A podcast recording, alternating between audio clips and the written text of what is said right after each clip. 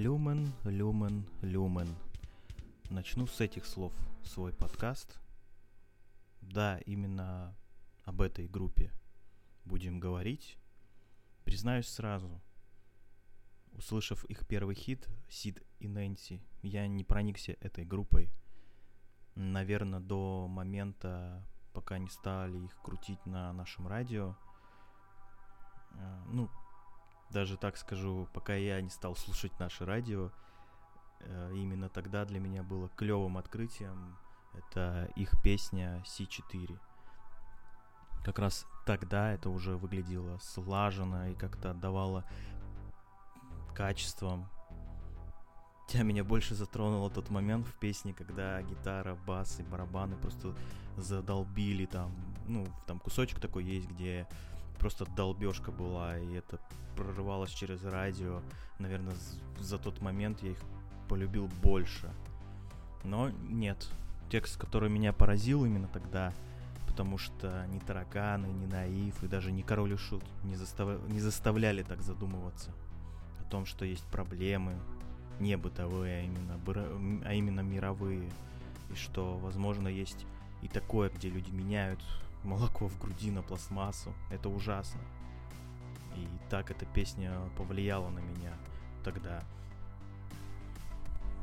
Никто не мог себе такое позволить, или боялись, или слишком не пускали на радио. Но это точно дало первый жесткий смысл, что не все потеряно. Конечно, гражданская оборона так явно не, вы, не выдавала свои мысли, в них нужно было покопаться, но Группа в 2004 году выпустила второй альбом «Три пути», и я могу смело назвать этот альбом самым лучшим. Да и еще тут можно признаться, что он пропитан именно питерской и уфимской атмосферой. Альбом писал, писался именно в двух городах. А, ну, подробности точно не могу сказать, почему именно так, но слышал, что ребята хотели переехать в Питер и поняли, что роднее дома в Уфе нет ничего. Я помню, как купил их пластинку «Три пути» и побежал домой, в смысле, что купил отличный а, артефакт знаний, и в нем мне открылись не только проблемы войны, а еще и проблемы людей, что мы часто бываем, э, гонимся за чем-то, за мечтой, за прошлым, за детством. Именно эта пластинка заставила не просто слушать музыку, а вслушиваться в текста и искать что-то свое. Именно альбом «Три пути» дает какой-то то воспоминание, даже сейчас, даже когда альбом уже может быть не в моде, но когда я его переслушиваю, у меня в груди и ностальгия, и борьба, и радость. В этом альбоме есть юношеское настроение. Да, я не из, не из поколения гражданской обороны, хотя Люмен показывает уважение к этой группе и даже делают кавер на песню Харакири в первом альбоме. А, их третий альбом «Свобода» стал на тот момент самым дорогим и качественным альбомом из, ну, среди их всей, наверное, дискографии до альбома «Свобода». И вот честно могу сказать точно, что это продолжение и ощущение, что они, в принципе, продолжали альбом «Три пути», это можно было назвать «Три пути два», там «Свобода», потому что, ну, настроение было похожим, но более свежее и больше было уже затронуто социальных проблем – но все же три пути ощущения оказалось, в нем остается даже так дух этого альбома. Потому что, ну, все-таки как-то ощущение, что связано это все дело.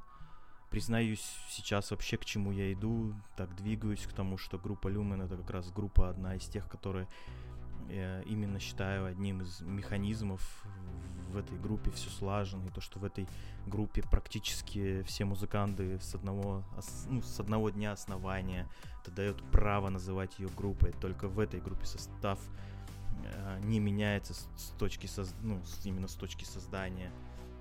И также то, что каждый музыкант этой группы, как отдельный орган, орган отвечающий э, каждый за свое дело. Это так и должно, и мне кажется, у этой группы всегда будет все получаться, и преданные фанаты не разочаруются. Потому что, ну, после такой истории я просто не могу поделиться тем, как Люмен поработали над песни группы гражданской обороны и как это звучит круто, хоть отдает Мьюз и многими прогрессивными группами, но это именно новый люмен, потому что они должны идти к прогрессирующей музыке и не останавливать в своих действиях. Потому что это свет, который будет светить всегда и будет светить по-разному и будет светить с разной мощностью, но будет светить. Именно так должны группы развиваться, а не звучать на каждом альбоме одинаково или пытаться все показать, что они смогут повторить. Зачем это делать? Иногда не понимаю, зачем так делать, ведь музыка так обширна, что не сделай это, все равно будет музыка, и куда ни посмотри, можно сделать что-то новое и интересное – группа Люман в этом плане молодцы, они искали себя и нашли, а после стали стараться делать что-то новое именно в своем стиле, искать какие-то звуки, новые строчки, слов, да даже шаблоны песни становились интересными и захватывающими. А, а то, что сейчас перешли на выпуск ми- мини-альбомов или синглов, кстати, да, именно эта тема как раз нужна сейчас. Вы заметили, многие группы уже не выпускают альбомы, а выпускают одну песню или минимум альбом от 6-9 песен. Заметили, да?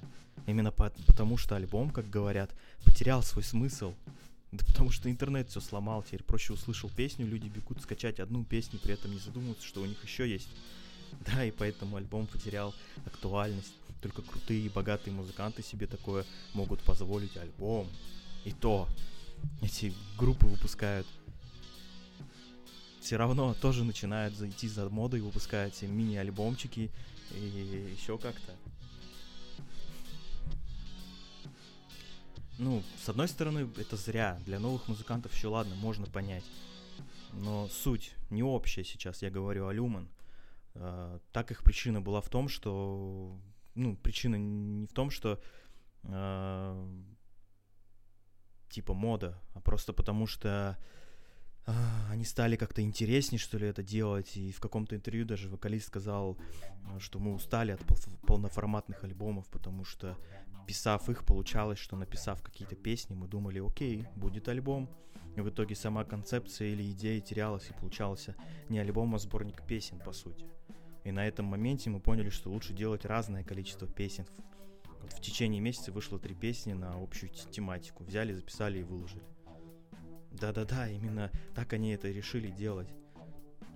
Так крутость в том, что песни мы можем видеть теперь хоть каждый месяц, продуктивность не падает, а именно становится структурируемой, поэтому люмен реально честный. Ну, куда без света, потому что это свет, который будет светить всегда и будет светить по-разному, и будет светить с разной мощностью, но будет светить всегда. Где-то, наверное, мой призыв или слоган этого подкаста, потому что это история про группу Люмен, и в этот момент я могу сказать точно, что этот альбом, либо их вообще творчество, я могу сказать, что это самое интересное, что когда-либо они делали. А деньги там, зарабатывают ли они деньги? Да, естественно, они уже зарабатывают, и, видимо, даже неплохие деньги. И я в этом говорю, что это единственная группа, которую можно даже не смотреть на их суммы, которые они зарабатывают, а то, что они делают, очень даже интересно. И они честны и будут всегда, наверное, честны, потому что то, что они делают, это очень круто. Я не хочу говорить ничего плохого об этой группе. И то, что слышите другие какие-то информации про них, я думаю, что как раз об этом либо завидуют им, либо думают, что они нечестны. Но в этом плане группа очень честная и останется честной навсегда, потому что это свет, который будет светить всегда, и будет светить по-разному, и будет светить с разной мощностью, но будет светить всегда. Это люман. Также сейчас я хотел бы еще затронуть очень интересный коллектив после таких громких моих слов. О коллективе хотели, хотел поговорить из соседней нашей страны, а именно из города Полтавы, а именно из Украины. Группа Оторвальд. Группа играла на самом деле в начале своей карьеры веселый и позитивный панк-рок, я бы сказал, на своем родном языке. А сам с группой я познакомился еще в 2010 году, случайно блуждая по интернету в поисках интересной группы. Именно Торвальд меня как-то тогда что ли, поразили, зацепили. Хотя их первый альбом был, с одной стороны, и простоват, а с другой интересный, и необычный. И самое, что интересно, не отдавал вот этим стандартным модного панк-рока э, на тот момент, а именно они уже тогда показывали своими некоторыми песнями, что э, у них нетипичный какой-то подход к своему жанру. И 2011 году это подтвердили, выпустив второй альбом, в котором можно было сразу подумать, что группа продалась и стала за счет этого популярна, хотя они уже были популярны уже там до 2010 года, насколько я увидел это. Вот. Второй альбом назывался «Автоби», именно так называется их альбом. Звучал больше как альтернативный рок, но при этом элементы панка можно было слышать. То есть как-то все-таки они использовали эти элементы. Я был в шоке, что через год группа сразу выпустила третий альбом под названием «Примат», который стал уже более, что ли, гранжовым, и ребята вроде как решили отойти от тематики с... для публики, или, как мы часто говорим, продались. А, и альбом звучал более, что ли, грязноватый по сравнению с другими альбомами. И уже можно было забыть о попсовых песенках. Тексты были более серьезные. А, да, кстати, в чем фишка? Все-таки у группы был участник, который играл, ну, как сэмплер, диджей или клавишник. А, вот. Это и было их фишкой. На начальном этапе это было, в принципе, интересно, но все же группа как-то, видимо, сыгралась, нашло какое-то свое звучание и стали развиваться дальше. Их материал с каждым разом становится отточенным и более разнообразным. А, но в 2014 году выпускают третий альбом. А, на этом альбоме группа показала себя очень с интересной стороны и сделала такой, я бы сказал, провокационный альбом, потому что я думаю, вы сами поймете, что в 2014 году творилось именно в стране, в Украине.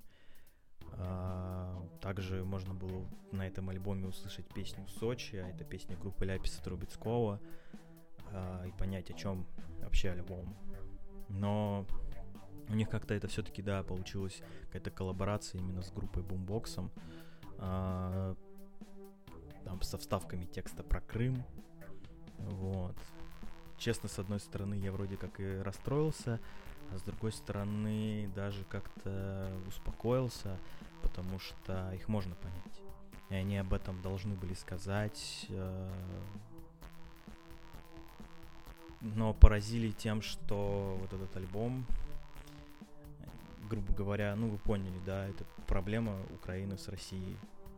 Но они это показали, как будто бы отношения девушки и парня. Что как раз альбом вот именно об этом. Даже слова в песне можно взять «Оставь меня», а, там прям так и говорились «Лети, но без меня», я надолго в, в невесомости повис. Э, мне плевать на всех, и да, я эгоист. Ну и также припев «Оставь меня, я так, ос- так устал, Успо- успокойся, детка, я не идеал». С другой стороны, можно и про нас так сказать, и тут еще углубляться в политику и проблемы наших стран, но я не буду.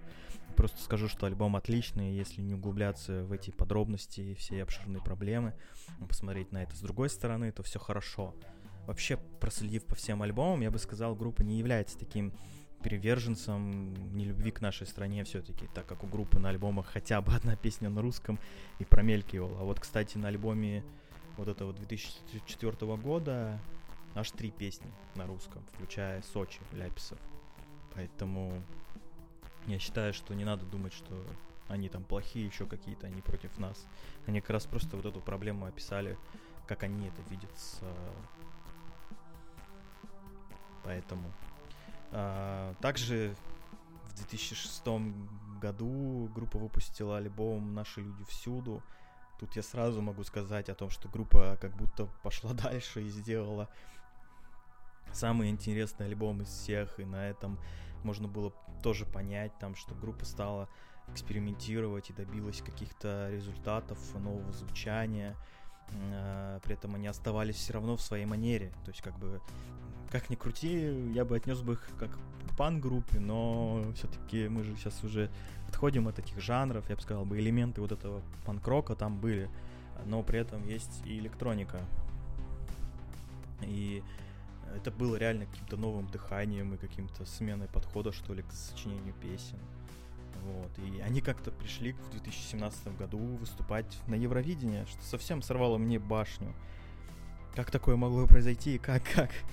Это Украина, и там и шоу, и ну, у них шоу как бизнес интереснее, наверное. По- по-моему, тогда в Украине как-то музыка стала развиваться лучше, чем у нас. У нас к тому времени стали хранить рок-музло, блин. А у них, если поискать, то можно наткнуться на много интересных групп от металла до поп-рока, блин. Конечно, это сейчас можно увидеть, что там у нас же Little Big поехал, тут, типа со- собрался ехать на Евровидение. Ну, блин, это лишь какая-то фрик-группа, которая самое интересное, что уже давно, блин, популярна в Европе, а у нас только, блин, последние два или три года только популярны стали. Ну, я бы скажу, да, лед немножечко тронулся в нашем шоу-бизнесе. Надолго ли это? Кто знает. А,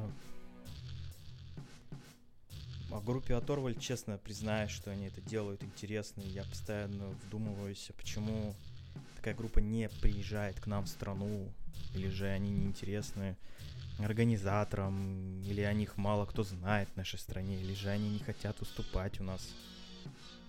Это, кстати, ча- частая проблема, что многие группы не хотят к нам приезжать, или не хотят чего-то, или реально боятся, или еще какие-то другие темы. Потому что у каждого свои проблемы, видимо, а, у каждого сам смотрит на эту ситуацию по-своему. А, И вот это очень странно. Я, конечно, не хочу говорить о том, что кто-то плохой. Нет, конечно. Честно, приход- приходят такие мысли и непонимание, почему не приезжают. И самое прикольное, что когда все-таки приезжают, они потом везде говорят, что зря раньше не приезжали, а после начинают чуть ли не каждые полгода приезжать к нам. Поэтому все, все боятся, я думаю, а потом проникаются к нашей стране с любовью и уважением. Но, да, я опять отошел от темы немножечко, но а, скажу так, что я надеюсь, что когда-нибудь группа Оторвальд приедет к нам и дадут неплохие концерты, ну хотя бы Москва-Питер, хотя бы.